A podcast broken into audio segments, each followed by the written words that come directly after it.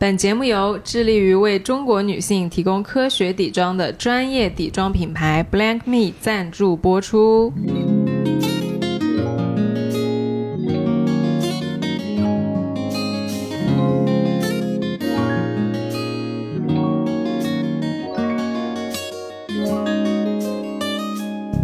Hello，大家好，欢迎来到来都来了，我是主播丸子。Hello，大家好，我是 Nicole。最近这个秋天啊，哎秋意非常的浓，是的，阳光也好，非常而且桂花味就是整个城，我觉得走哪儿都是桂花。都是一个桂花酒的味道。是的，是的。嗯，所以给大家今天想做一期聊一期关于就是秋天节奏的内容。是嗯，我想分享的呢，就是我最近关于约会这件事儿有一个很明显的状态的转变，嗯特别开心，就很想分享给大家。嗯如果你有就是我待会儿会说的以下症状的话，其实你可以关关注一下自己这件事儿。嗯，先跟大家讲一下我以前是怎么约会的，就是 这真的是一件脏活、苦活、累活的搬砖活。是就怎么会有这么累的状态？咱就是说再也不想玩以前那个剧本和约那样的会了。嗯对，就是以前呢，我是属于对约会有一些既定的粉红泡泡和幻想的。是我就觉得约会呢，肯定就是咱们作为一个都市女性，是吧？就肯定得有一些哎看上去很光鲜的东西。嗯然后每次就比如说约一个很 fancy 的餐厅啊，然后要不然看一个展啊，或者说去哪哪哪玩儿啊，就当时我那个心态哦，就是。劲儿劲儿的，就是我要提前几天准备一下，嗯我那一天穿偶像剧要开拍了。哎，呃大概就是。我要登场了，对的，我那个服装呀要准备好。服化道具老师，哎哎，自己脑子里要哎，过对对对，一次。就位一下，就位一下。我有一个分身，在我自己的嗯 OS 里面穿、啊，我明天穿穿什么啊？然后我这个鞋子配什么？嗯啊，这样的。我最离谱啊，有一次穿着高跟鞋去走了那个呃青石板路，我的天呐！对，真的，我自己现在想想，嗯我真的觉得我脑子坏掉了。真的是。但是我必须坦白，这就是我以前做过的事儿。嗯嗯，然后那个时候就是很晚的，然后对方说我开车，我们周边上海周边那个那个小镇自驾游一下，就是周边有一个有点像古镇的地方，嗯我忘了在哪儿了。然后那天呢，我你看去了都不记得在哪儿了，可见的自己完全就没在状态里边儿。只只只在意我要去完成这个任务对本身，我就记得我那天穿了高跟鞋，踩了石板路，嗯然后那个就是整个状态吧，都挺挺绷着的。嗯然后我现在想想呢，一整场约会其实，呃，外面看下来，如果有一个人跟着我们的话，你会觉得。跟拍是一个不错的恋综。对，你会觉得很体面，就是是双方都是那种很客气，然后很周到，男生会呃很贴心的，然后你会很客气的回应啊，然后嗯整场完了之后，你可能还跟人家说谢谢，说谢谢你今天跟我一块吃饭啊什么的，嗯就这种。但是整个互动下来呢，我晚上回到家都会很累，因为嗯我会觉得、哦，我表演完了，嗯我今天杀青了，我今天面试结束了。然后整场过动过程互动中呢，我都会很注意，很想要去呃展现一些我可能觉得能吸引到对方，或者说是我优点的地方，就整个状态还蛮紧张的。对对对，所以、嗯然后，但是我其实现在想想啊，我那个时候所有的约会，其实也都没有在乎自己到底想要什么，我想的都是我今天要去完成一个任务。嗯，配合度贼高。对我就是一个非常会打配合的人，然后我要完成的那些任务到底是哪里来的呢？可能就是一些呃杂志啊、媒体啊跟我说，哎，这样约会不错，那样约会不错，然后我觉得哦，那咱作为一个就是 都市女性，咱是不是也得整一些花活？嗯对对对，然后后来。嗯，就是这样过了很长一段时间，你发现好像哪里不对，但是你也讲不出来的时候，你慢慢就不想做这件事情了。然后我记得我当时就是会问嘛，就是感受自己今天不开心，而迷思在于我都这么努力了，我怎么还不开心？我就会陷入一个更加沮丧、更加 down 的状态，就是说，那我到底要怎么样我才能开心？嗯，嗯我越卷越不开心，越不开心越死胡同奇怪。对对对对。当时我就觉得这个问题呢，它好像就没有了解法。嗯，那你不管往哪边走，它最终指向的都是不开心。对，哦，这个事情我就放就是放置一边了，因为我也解决不了。嗯然后几年之后呢，到现在就是之前其实很多期之前跟大家就分享了什么我找房呀，然后呃在家里面浇花呀，嗯你的我就开始做自我建设是，啊。然后当我把我自己自我建设做好了之后呢，我现在重新来安排我的以前那些事儿了。嗯，就你现在再想一想，哎，我如果约人去，我再怎么弄呢？我其实现在有一个新的思路，就约人家去散步，嗯，去散苏州河是，啊，然后。呃，就是你也不用吃饭，你也不用什么喝一杯，就经常大家就说说啊，出来喝一杯，不要喝，就直接走，嗯嗯挑那种阳光特别好的时候，然后你就跟别人就约在河边，然后你们就沿着那个河就散步，嗯，啊，要要不然就是挑那种不是很冷的风不是很大的那种傍晚或者晚上也可以散步。嗯，因为散步它有个好处，就是在那个河边啊，那个水本来就是悠悠的，然后你两边呢都是一些什么运动的人啦，什么家庭成员啦，嗯。啊老大爷锻炼啦，啊你本身那个想表演和想要有点什么 fancy 东西的那个劲儿你就没了，嗯。你就觉得哎大家都很放松，我在这个环境下我也很舒服。嗯，啊，就这种感觉。对，嗯我想到以前我跟一个男生在韩国，在首尔。嗯，呃，散步汉江，哦然后但是是很晚，就是三更半夜的时候，就是那种凌晨的时候。嗯所以当你在讲到这个时间的时候，我就在想，我说可能对我来说，我最喜欢散步的时段是十点以后。哦，对，因为路上没什么人，然后又很安静，就你们两个好像又到了一个嗯夜晚，总是大家比较能够敞开心扉的时候嘛，嗯嗯就你们又又能够讲一点心里话。如果走在河边的话，就是悠悠的坐一下，好像氛围也不错。你让我想起了啊我以前有一个就是专属特别喜欢跟我一块走路的男生，嗯就你撞见过的那个男生，哦。他就特别喜欢在半夜跟我走路。你们当时走的可是长乐路，我撞见你们的时候，你俩可是在长乐路，那么多人熙熙攘攘的，我看到你俩，我就觉得你俩打不到车。我当时，我当时真的那天我在车上嘛，然后我一个转弯，我跟我妈在一起，你知道吗？然后我跟我妈一看，我妈说那不是丸子吗？然后我一看，我说哦还真是，哎，眼神真好。对啊、嗯然后他我说旁边的是谁呀、然后看到哦那个男生，然后我看你俩在那儿散步，我说这么多人看啥走路啊？因为长乐路人不是特嗯多嘛，他也没什么氛围。然后我嗯估计你俩就是可能吃完饭，然后就说溜溜达一下。对对对对。然后他手上还拿了一个那个什么奶茶，我没看清楚。那个对，嗯然后就是你喝完了奶茶，然后你就给他了，嗯然后他就拿着，他就在你旁边听你说，我觉得特别有意思。哎呀，嗯就那个男生吧，咱就说实话，确实挺嗯喜欢的。嗯要不然也不会花那么多时间跟他散步。但这是，但这个已经是过去式了。，对嗯前话了，可能一年前、两年前这种。嗯确实，你说的半夜散步呢，如果你真的喜欢这个男生，或者说想有一点小小的呃暧昧啊什么的，我觉嗯得半夜散步是一件非常浪漫的事情。对对，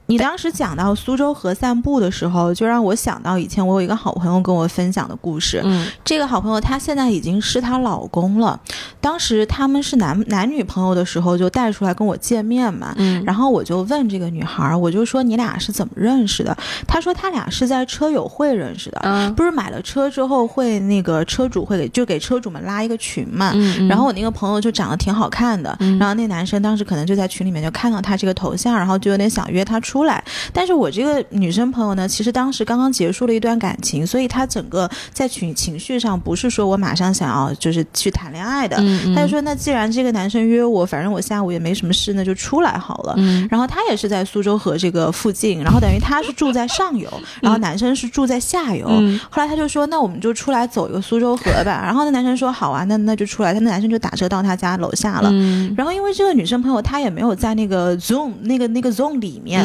所以他直接就也没有化妆，然后蓬头垢面，穿一个帽衫就下去了。嗯就当年还是戴有线耳机的时候，然后他就戴了一个有线耳机，就见到那个男生说：“那那我们就走走呗。”然后男生说：“好，那走走呗。”然后他一开始耳机都没拿下来，嗯他还听着他自己的音乐，然后阳光越来越好。他走到就是他走的过程中，他还觉得特别舒服。嗯然后他就拿了一个有线耳机下来给那个男生听。后来当他们走完这一趟的时候，他就跟我说，其实那一天他就决定跟那个男生交往了，哦因为就是他这个过程觉得，首先他特别没有压力，嗯第二个他自己觉得特别的舒适，然后可能男生本身也不错，所以就这一趟从苏州河下游的上游到下游，他就已经 made her decision，就他就想好了。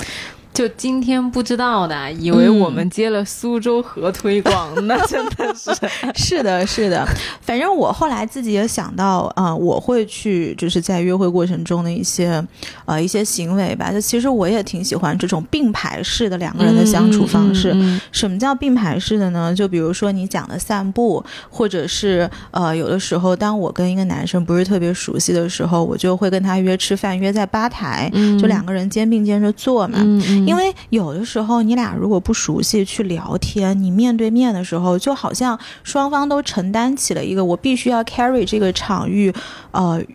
愉悦氛围的这样的压力，所以双方其实都很紧张。是的，是的，你说女生紧张，其实有的时候男生比女生还紧张，嗯对吧？然后如果你两个人并排坐了，其实 somehow 你你你你们两个对视的这个这个这个环境就被你打破了。有时候说坐吧台你觉得尴尬，你还可以跟这个吧台的小哥聊聊天。哎，真的，这个做、嗯做并排真的是一个非常实操，但又很有用的小技巧，非常有用。嗯因为尼寇前几天就跟我讲到这个事儿，我今天中午吃饭我就给用上。嗯，我今天去吃饭的那个台子呢，它因为没有两人坐了，嗯然后服务员就把我们带到了一个六人坐的地方。嗯我当时我就说，我说这么大一个桌子，你你就是坐对面就是太远了，对对对然后又很尴尬，然后完了之后，那服务员可能也他也业务非常熟练，啊他看了我一眼，他说要不坐并排吧，啊然后我说对对对，我就坐在他旁边去了，然后两个人就并排坐在一张很大的桌子上吃饭，嗯其实嗯状态真的比呃坐在对面我想象的那个状态就好很多。对，嗯而且你到后面，如果你觉得这男生不错，你还可以跟他有肢体接触，因为他就在你旁边嘛，对的对的，你可以什么戳戳他、弄弄他，什么都可以对的对，就很方便。对，嗯还有就是一个场景，我想到就是有的时候，比如男生来家里聊天啊什么的，然后如果你聊到后面有一些话，总是大家一开始没有办法去很直白的说嘛，就一些敞开心扉的话，然后我就会让他就是拍拍他，让他平躺在我旁边，嗯，就这样两个人面对面共同看向天花板的时候，有些话其实是比较容易说出来的。对，就嗯，因为对视，它可能多少给人会有一些压力的在嗯里面。这个方法真的是很分享给大家。对，就以前啊，我记得有一种说法是，呃，你约会的时候要弄一个活动，就比如嗯说你要去啊、呃什么滑冰啊，或者是运动啊之类的，或者嗯。他的意思就是说，如果你两个人不是特别熟，你就一定得讲话或者说互动嘛，不然嗯场面就会很尴尬。嗯，尤其是走在一起的时候，就会比较尴尬。我以前呢还蛮认同的，但是我到现在啊，我就觉得其实散步它并不会尴尬，也嗯并不会无聊，因为当你处在走在苏苏州河畔那个温暖的阳光下的时候，你真的太开心了。对就对你，身边有没有人，你都开心。是，嗯而且如果有的时候共同去做一个事情，如果这个事情我们讲是双方都不熟悉的，嗯，其实你在这个环境中是紧张的。比如说你去滑冰，嗯就是男生也如呃，如果你们两个都是滑冰老手，当然嗯可能会比较舒心。但如果但凡一个人不是滑滑冰老手，那两个人的这个状态就会非常紧张。男生在想，哎，你跌倒要不要扶你？我应该扶你哪儿呢？嗯然后我扶到什么程度呢？那女生会觉得，哎呀，我待待会儿跌倒了是不是很难看呢？嗯，反正就有太多这些小小的东西，但是你说走路这个事儿，每个人都很熟悉，是的是的也没什么挑战性，是的对吧？所以我觉得这这还是一个挺有意思的转变，是的，嗯，尤其是我现在放下放缓节奏之后，你再去安排的时候，你就能感很多以前你的那些习惯啊，嗯你就会突然冒出来一下，你就觉得哎，我要不要做人？然后你你就想了一下。嗯，我不要。对，就它会有一个你感受你过去的惯性和你现在重新去呃做一件事情，你会有不同体感的这个变化。嗯，这个变化我觉得非常的，我自己是挺开心的。对，等于你 somehow 也是把这个主体性转化到你自己身上了，是以一个你本真自我的一个状态来进入了约会的这种场域里面。对，就以前其实都没问过自己到底。呃，自己想要什么？而当你停下来之后，你就会发现，哦，原来我喜欢走路，我不喜欢去小红书的那些地点上打卡啊。对对对，就是你现在有这种转变，就是对于我来说，就我之前跟你分享过的嘛，我前段时间有 date 一个男生，我觉得那个男生其实蛮好的，嗯，但是呢。他就是你的这个状态，以前你的那个状态的男生的版本，就他可能每次吃饭的时候会先带一束花来，哦，然后带了是那个。对对对，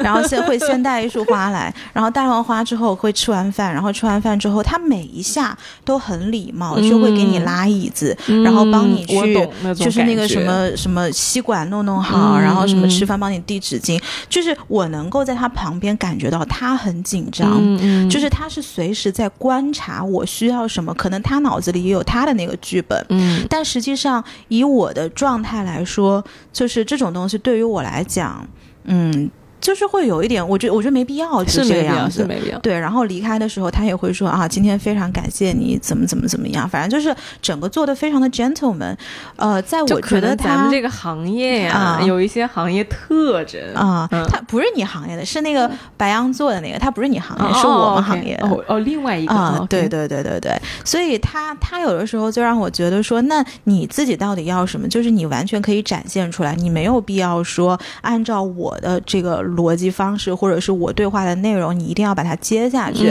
就比如说，我开启了一个话题，然后他会觉得，哦，那我就接着这个话题往后说。哦，对他不会说，就你明显能够感觉到他是没有表达欲的，在这个事情上面。他就真的是我几年前的我，哎，真的一模一样。嗯嗯，就是一定要把那件事儿做圆，对，场面一定要好看，对，啊，我一定要继续下去，我要完成这个任务，对，嗯。对，然后比如说我问问他一些想要他表达的东西，然后我就能明显感觉到他是顺着我喜欢的东西在讲。是的，是的，是的。因为其实你说我们录播课的，就是对于这些语言里面的一些小技巧不要太敏感，对吧？就哪句话是你刻意要讲出来的，有哪些话是你自然而然流露的，是不一样的。是，所以就是有我之前不是跟你分享说这个男生我觉得还不错，但是有这个问题，我也不知道要如何去解决嘛。所以就你讲。到你之前的那个状态，我觉得跟你约会的那个男生肯定也是很 confused 的，对，就是他要给你什么呢？他也不知道，对，是吧？我现在想想，以前跟我约会的男生还都是天使，真的挺难的，就是说。真的都是可能我自己首先不知道我自己想要什么样的状态，嗯，然后我也不敢把我真实的状态表露出来，嗯，人家可能约着约着他就觉得哎很很困惑，对你你到底要什么？对，你怎么往下走不下去了呢？对吧？咱们过了第一个就是寒暄的阶段，接下来我想看一个更真实或者说更亲近的你，嗯，好像没有了啊，就就有点假人的感觉，是的，是的，就是空。心空心人的感觉，对的，对的，对，好像里面没什么东西一样。但其实呢，我自己觉得是不是说真的空心，而是因为你当时不敢把真的自己拿出来。嗯，你总好像害怕说，我要是做我真实的自己，是不是大家就不喜欢我了？嗯啊，好像大家就应该喜欢一个啊更聪明、更体贴、更周到的人，而不是真实的我的样子。嗯，对。然后。最近呢，就其实今天白天吧，我去见一个男生。我当时我今天早上是瑜伽完了结束，就我现在这样，就穿了个瑜伽裤，然后个背心，然后呃随便弄个外套，然后我就去吃饭。然后我走在路上的时候，其实因为那个男生还挺好看的，我当时就有一秒钟犹豫说：“哎呀。”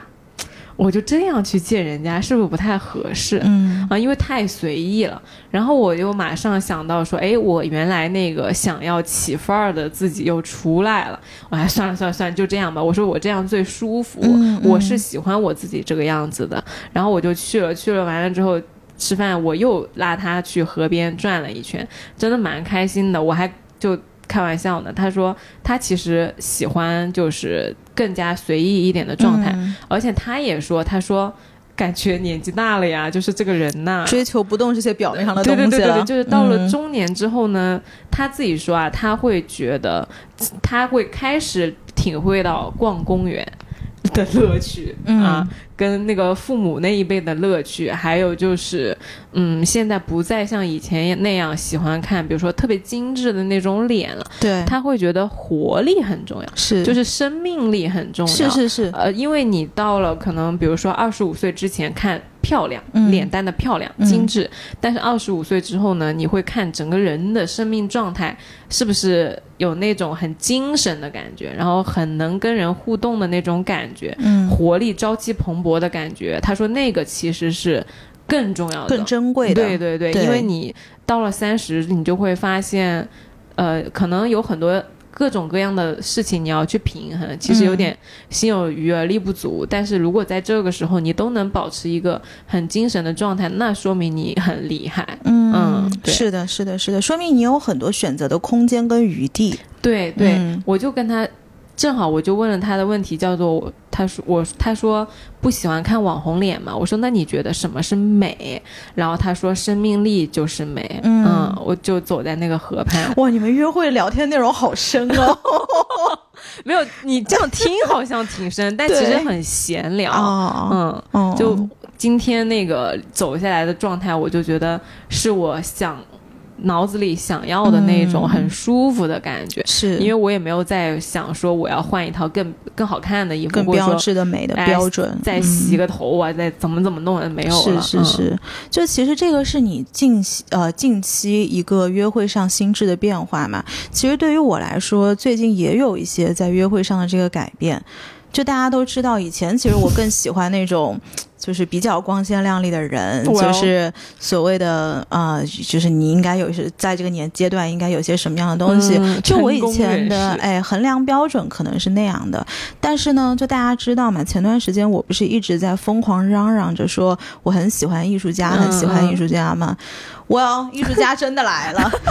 就是说，向宇宙下了一个订单，宇宙呢非常 nice 的给尼寇打包那个艺术家，那个艺术家，对那个落魄的艺术家，那个落魄的艺术家。嗯所以后来我当时就是遇到他的时候，我心智上的一个转变是觉得，我觉得现在我会更加珍惜人跟人之间的这个连接跟互动，嗯因为我。似乎也能够通过这个表面能看到这个人更真实的一些东西。可能我就是你的那个男生的角色里面说，嗯我不不再会追求网红脸，可能对于我来说，就是我不再会去追求这些所谓精英的这些标签了。嗯而透过这个标签，我会更想去看到这个人真实的一个性格，他是不是真诚，他是不是有生命力，或者是他是不是讲义气，他是不是聪明，是不是有智慧。嗯这个是我会去衡量的一个维度。所以，当我当时遇到那个艺术家的时候呢，我是很享受跟他约会的。但是跟他约会完全是打破了我过往约会的一些流程和安全区，和安全区。嗯对这个安全区可以待会儿再说，先说流程。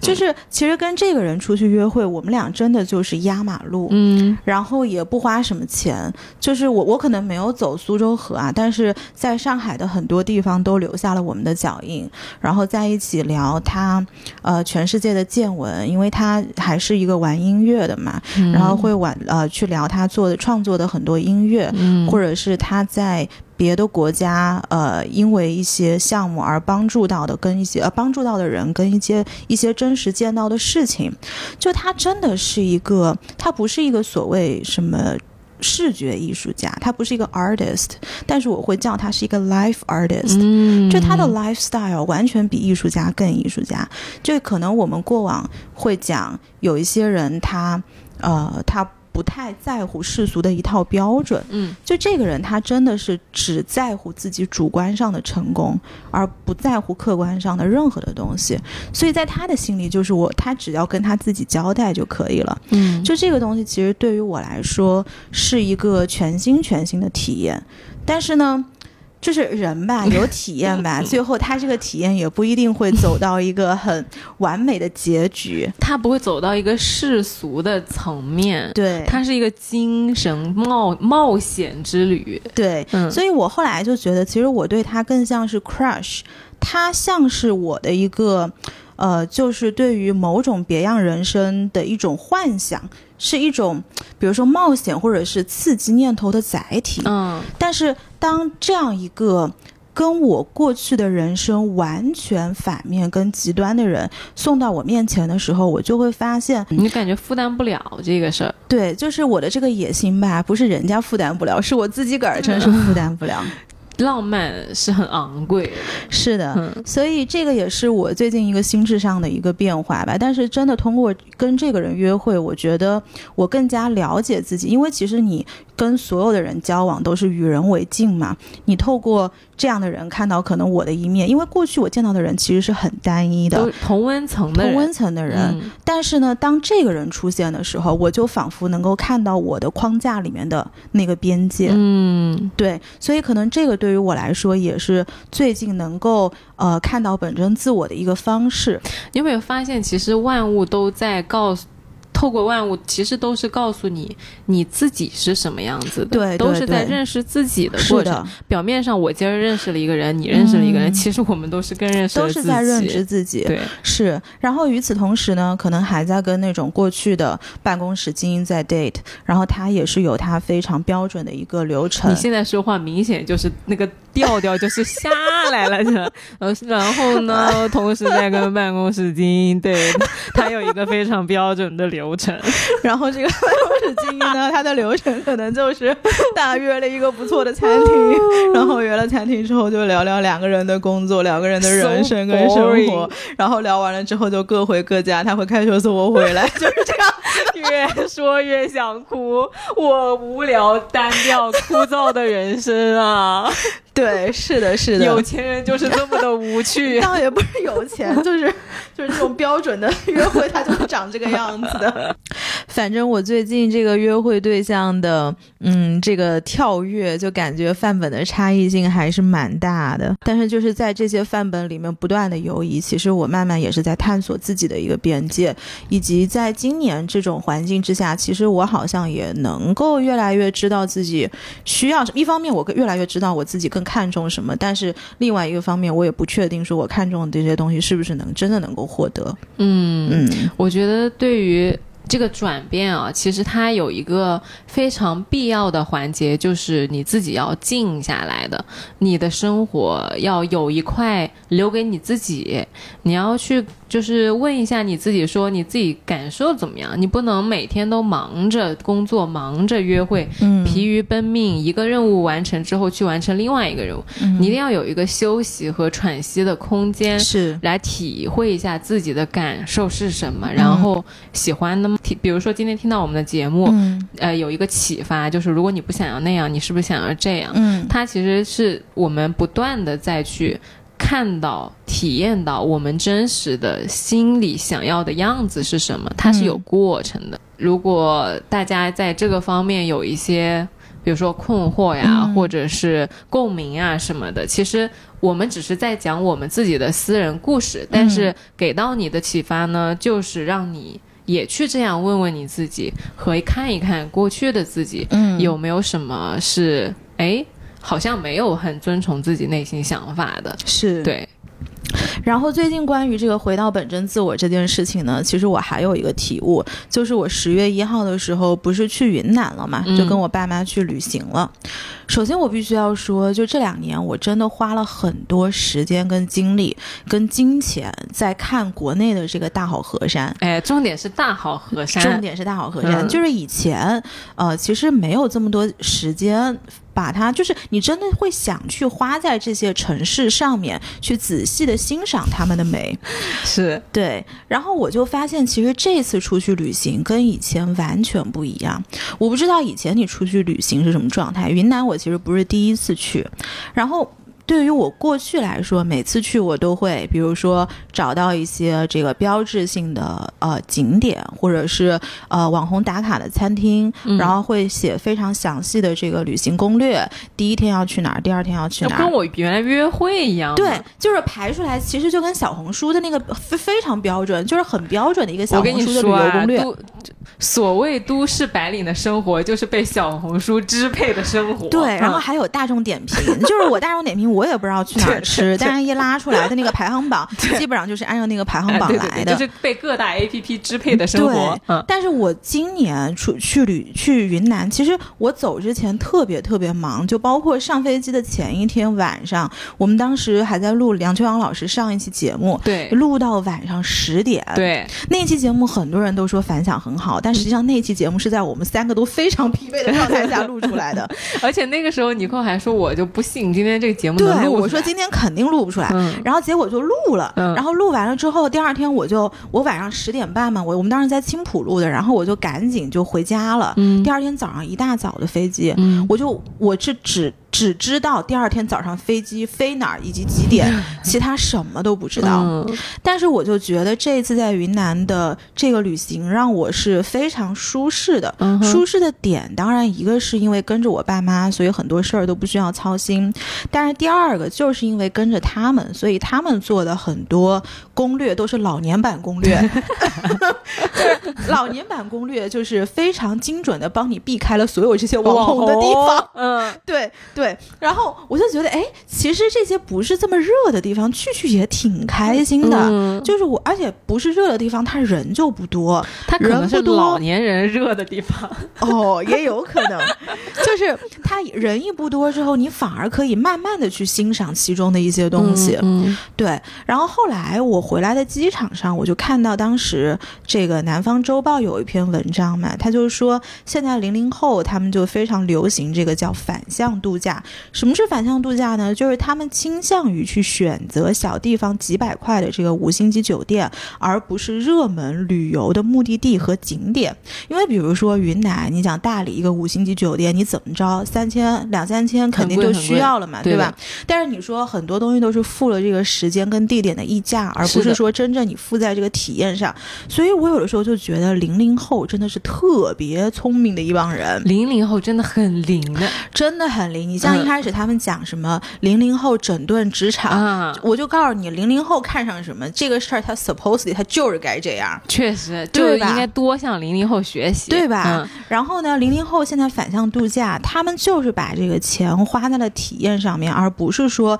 像我们以前那样去走马观花赶日程一样去逛完所有的景点，然后也好像没有说在这个地方我一定要去什么地方，要留下什么样的脚印，我这个假期才没有重。没有没有摆过，哎，你有没有发现零零后老是去支配别人？对，就比如说我们八零九零这一代，老是被比如说职场支配、领导支配、父母支配、小红书支配、大众点评支配，人家零零后反向支配职场、对父母、领导、小红书、大众点评。是的，我之前还听到一个零零后跟我讲说他怎么去反向 PUA 他父母，我觉得可太牛逼了。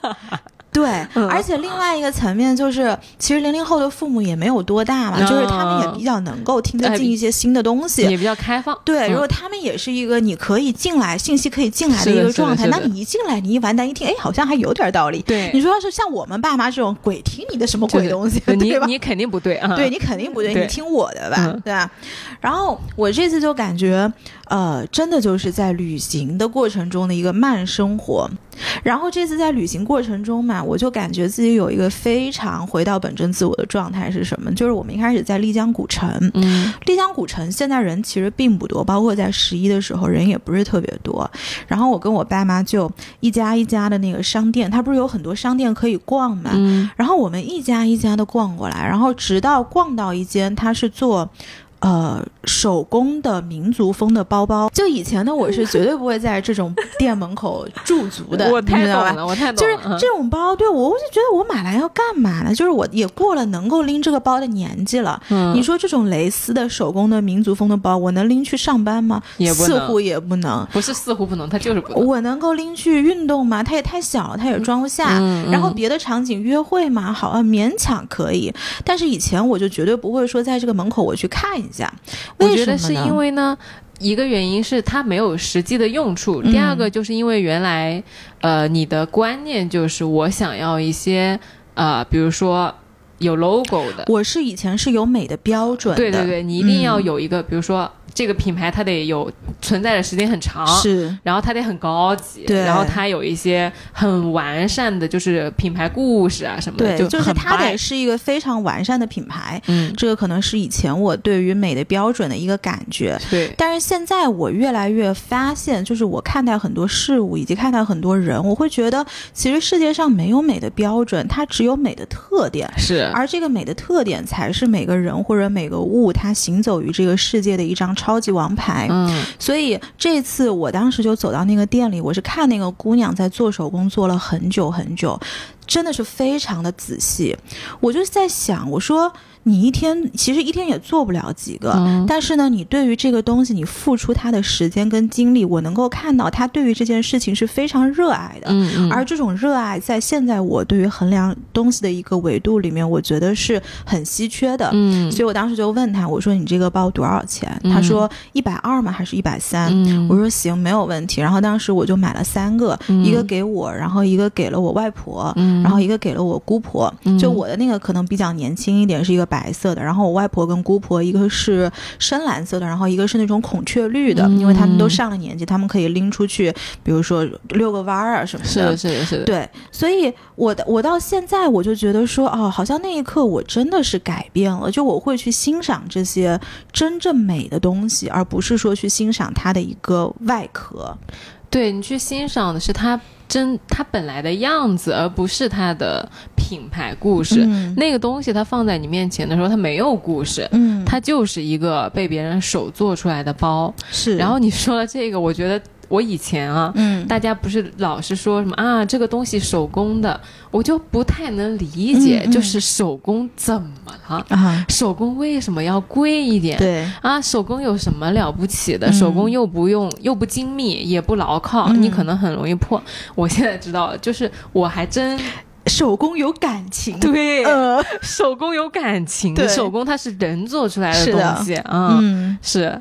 是。然后我当时就想，以前不是听过一句话嘛，就有一个作，哎，是哦，海明威，是，海明威他不是说说，如果你在年轻的时候去过巴黎，其实嗯巴黎会一直跟着你。嗯他这话是什么意思呢？就是说，如果你年轻的时候见过好的世界、嗯好的东西、好的人，或者比如说你在恋爱关系里面，你遇过你特别特别喜欢的异性，然后你就会一直一直的去追求这个标准，你就一直一直会去找你心中的这个巴黎。嗯在很很多年，我都是非常相信这句话的。我就觉得，如果我既然都见过这么好的东西，为什么我后来就不按照这个标准去去寻觅这些东西？可是到后来，就尤其是最近，我会发现巴黎它的确很好，但是如果说它巴黎完全占满了你的心智，那实际上巴黎去限制了你去做很多的探索。嗯因为世界就像一个万花筒，就其实我们需要在生活中去找到一些游戏感，因为这个世界除了巴黎，它还有罗马，还有维也纳，还有北京，还有东京，还有上海，嗯就是每个城市其实都有它的特色，而巴黎并不应该是那个美的标准。没错，而其实刚刚那句话挺妙的，就是它很容易被误解成像你刚刚说的，就是我年轻的时候见过巴黎，我就一直寻找巴黎。对，但人家说的是，你年轻的时候见过巴黎，巴黎就会一直跟着你。嗯但是它跟着你，不代表你要只让它跟着你，嗯它只是会在你的过去留下一个烙印。嗯那如果说我们可以做到，哦，我知道巴黎是这样的，但是我也同时想去尝试一下罗马。嗯我知道啊，好的包、贵的包它是那样的，但人工手工的包它是这样的，就嗯也很好。对，嗯，当你不要那么着急的去判断，哦，这个包它是不是符合我的标准，嗯或者说，其实你所谓的标准就是社会告诉你的标准，而真正我们内心本真的想要听到的、想要感受到的东西是什么？嗯你得停一下，对你得去感受一下。就像尼寇一个这么卷、这么急的人，他能站在云南的某一个小店里面去看人家手工做包，他其实就是停下来了嘛。嗯就你给你的嗯生活做了一个留白，留白完了之后。你在感受到，哎，其实我好像也挺喜欢这个东西的，对啊对吧？对也不是说一定要怎么怎么样，有什么漂亮的品牌故事，嗯我才会觉得说这个包好。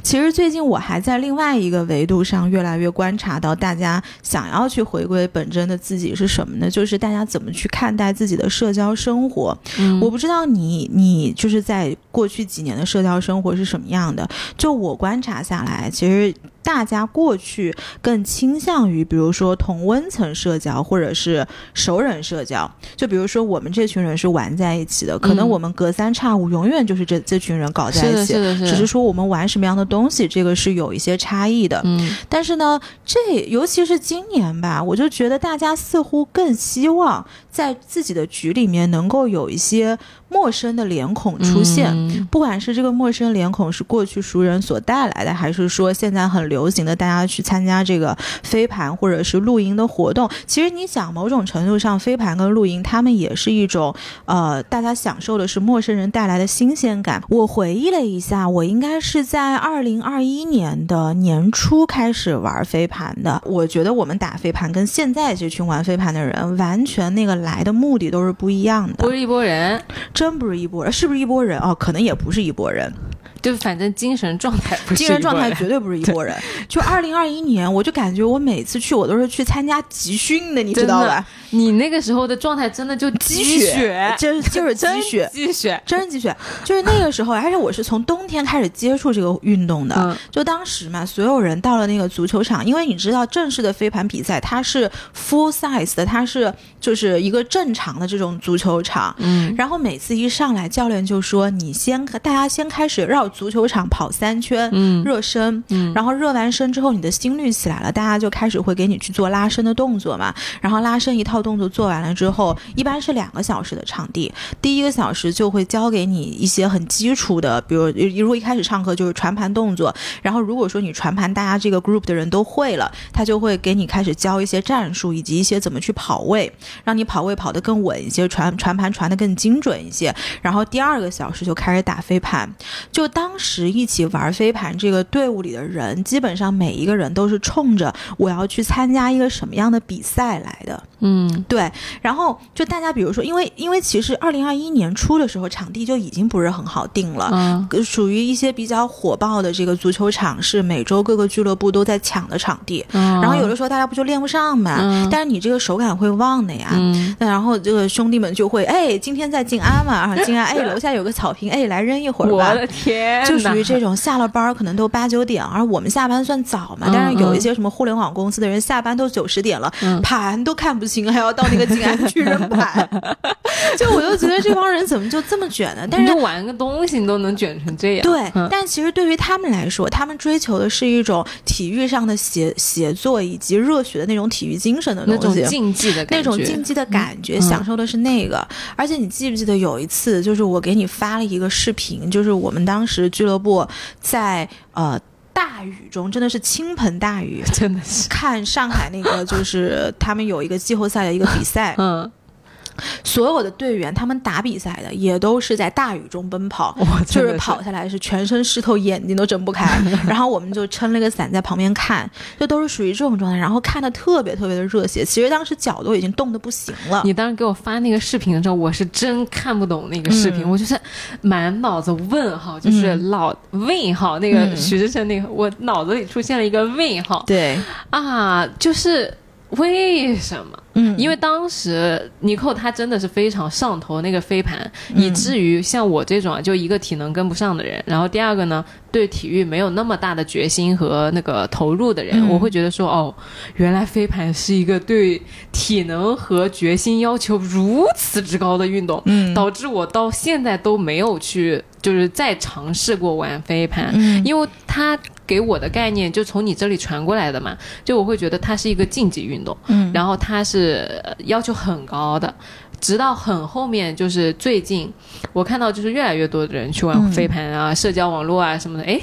我发现嗯，这跟尼寇告诉我的飞盘，想的不太一样啊。它不是一个飞盘对，嗯。但其实我觉得飞盘是很好上手的，嗯但是你真的要开始能够去参加一个一些比较规律的比赛，你的首先你的体能就是要跟上的，嗯因为它毕竟是一个全场跑的一个运动嘛。你说你的心率至少能够达到那个地方，你才能够跑下来。是的，是的，嗯所以昨天我们俩俩不吃饭吗？跟朋友，哦，我还说呢，我说哎，我感觉飞盘真的是一个对体能要求很高的运动。其实它叫极限飞盘，真的是有原因的。嗯就是我现在跟我一起玩飞盘，就是我今年又去了一个新的俱乐部，嗯然后那个新的俱乐部呢，就是大家非常的 chill，啊，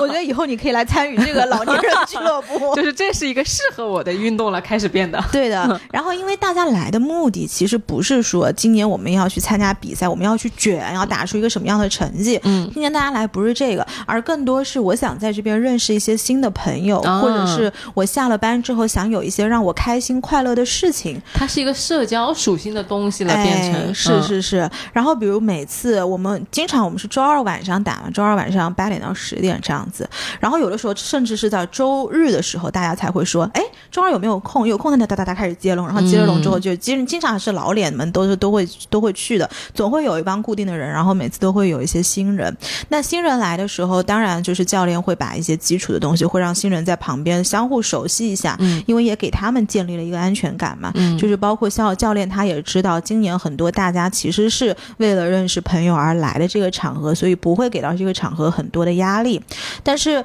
其实对于我们这些经常在一起玩的朋友，每次非常享受的是什么呢？就是呃八点到十点我们打完了之后，会一起有一个社交环节，经常、嗯不是每次都有，但是经常会有，就是我们会去撸串儿。啊呃，徐汇区那边有一个叫有一个烧烤店，是我们特别喜欢的。啊，然后我们每次打完了比赛，就会几辆车浩浩荡荡的，就是往那个烧烤店开。嗯那个烧烤店其实特别的破，但是它很有烟火气。嗯然后总是会有一个男生，就是把所有的这个烧烤全部都挑好，然后给那个师傅烤完了之后，剩下的人就在那儿喝啤酒啊，然后聊天啊，撸串儿。有一些人彼此是认识的，但是每次我们都会有一些新鲜的血液进来，所以。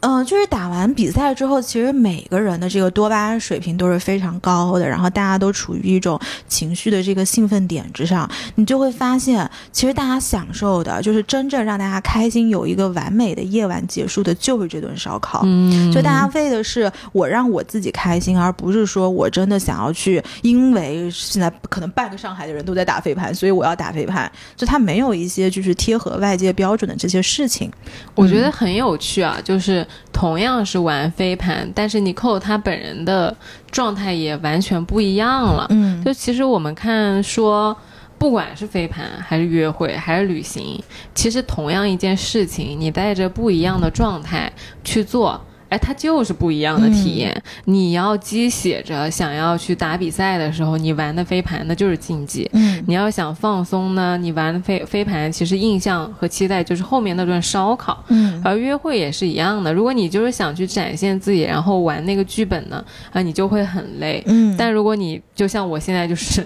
呃，练完瑜伽直接就去跟人走苏州河，你就会哎还挺 chill 的。就是大家 好像现在都越来越自在了，就是我肯定是就着我自己舒服为先。对对你像昨天晚上我们吃饭，不是我也我俩都是运动完，而且昨天是第一次见的朋友，是的，是的然后我就扎了一个那个反正乱七八糟头发，我就去了，然后你也没怎么着，是但大家就聊着挺舒服的。是的挺舒服的。所以就是有的时候，包括跟我一起吃饭的人，我也希望他是以一个更舒服的状态进入到跟我一起就是 share 的这几个小时里面，因为对方只有他舒服了，我才能舒服，我们才能舒服。没错，嗯才是一个真人对真人的体验。嗯。我今儿上午有一个很小的细节，就是我在报名一个课程，嗯。然后那个课程呢，呃，他就跟我说，他说你周一把名单给我，因为我们几个朋友一起报嘛。嗯。他说可以了，然后我说哦，就我可能意识到我周末找人家，可能人家不在工作时间，然后他那个头像是一个就是有点像客服的头像，嗯。我说哦好的，谢谢打扰了，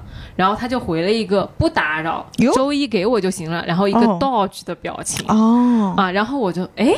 我说哎，就是一个客服号给你发了一个 Dodge 的表情，我觉得他好像就是个真人，就是有那个互动的气息了，对。嗯然后我说哎，我就也给他发了一个 Dodge，我说哦，真人。他说看来还是要发表情，嗯就是我会也像你一样发现，现在大家其实都很想和都愿意把真的自己展现出来。是，然后和身边的朋友互动是碰撞，嗯哎，有没有可能是有个原因是上年纪了？有，我还真没想过。因为你想刚毕业的时候、嗯状态跟现在是不一样的。嗯嗯，哎，也有可能，也有可能对，反正就是，咱叫阅历，对，咱叫丰富的生活。是、嗯对对，有可能。反正我觉得诸多原因吧，就有可能大家都是在现在慢慢能够更加去倾听自己内心的声音，而不是说去贴合外界给我们贴的一些标签和标准。